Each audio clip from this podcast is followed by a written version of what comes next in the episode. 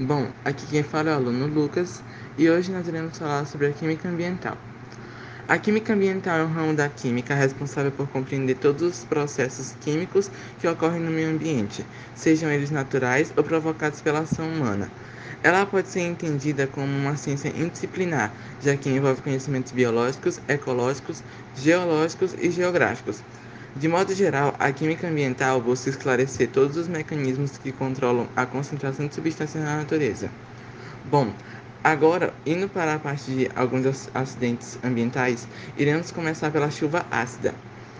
Bom, a chuva ácida é um termo amplo que descreve as diversas formas pelas quais os ácidos saem da atmosfera. Ele foi usado pela primeira vez em um artigo intitulado O Ar e a Chuva no início de Climatologia Química. É, para descrever a forma ácida da chuva em torno da cidade industrial de Manchester, é, cientificamente, a chuva ácida é chamada de deposição de ácido e pode ocorrer nas formas seca e úmida. A acidez da chuva é, é medida pelo seu pH, que é considerado normal em uma precipitação quando está em torno de 5,6 e quanto menor o pH, que seria abaixo de 5,5, mais ácida é a chuva. Bom, a, a forma química da, dessa reação é da adição, que é feita pela água, H2O, que reage com CO2, transformando-se em H2CO3, que seria o ácido carbônico.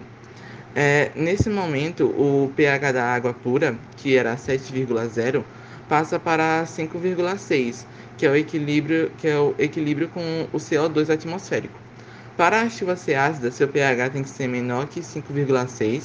O que faz a chuva atingir este pH é o aumento de concentração de óxidos de enxofre e óxidos de nitrogênio na atmosfera. Esses óxidos, juntamente com óxido de carbono, são chamados de óxidos ácidos, por formarem ácidos quando entram em contato com a água da chuva. É, agora, indo para outro, outro desastre natural que acontece muito no dia a dia, é o buraco da camada de ozônio.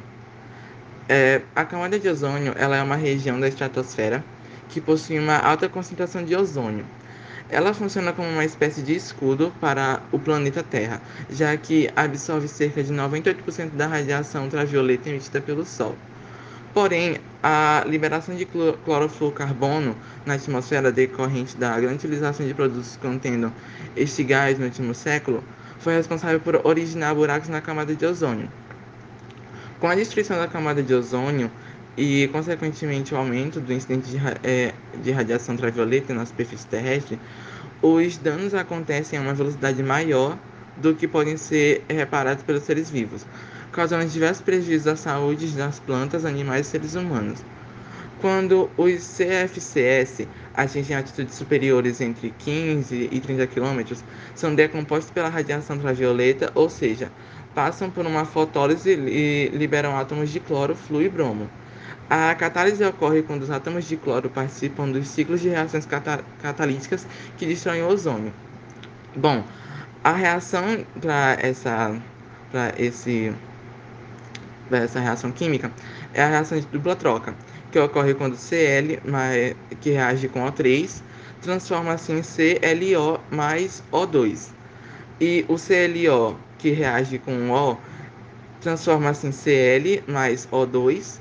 E O3 mais O, que, que transforma com dois, duas moléculas de carbono, de oxigênio.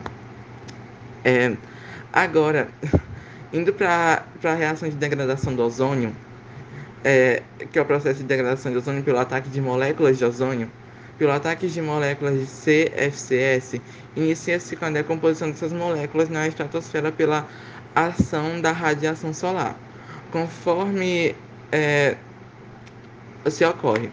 Bom, o, o exemplo de reação para isso seria a decomposição, que seria O3, que reage com O mais O3, que transforma-se em O, mais O2, que seria a decomposição. Agora, indo para outro, outra catástrofe, seria a poluição do ar, que a poluição do ar é a introdução de qualquer substância que, devido a sua concentração, possa se tornar nociva à saúde e ao meio ambiente. Conhecida também como poluição atmosférica, ela refere-se à contaminação do ar por gases líquidos e partículas sólidas que, em suspensão, material biológico e até mesmo energia. Os principais poluentes contendo carbono são monóxido de carbono, CO, gás tóxico sem cor e odor, é, resultante da combustão incompleta de combustíveis e de os hidrocarbonetos, decompostos de carbono e de hidrogênio derivados da química completa e da vaporização da gasolina, do óleo, combustível e do solvente. A reação da combustão incompleta do gás octano, é, componente da gasolina produzido, CO, CO que seria o C8H18 mais 17,5 de O2, é, transforma-se em 8CO mais 9H2O, que seria uma reação de simples troca que seria da poluição do ar. E bom, essa foi o, a apresentação. Obrigado, espero que tenham gostado.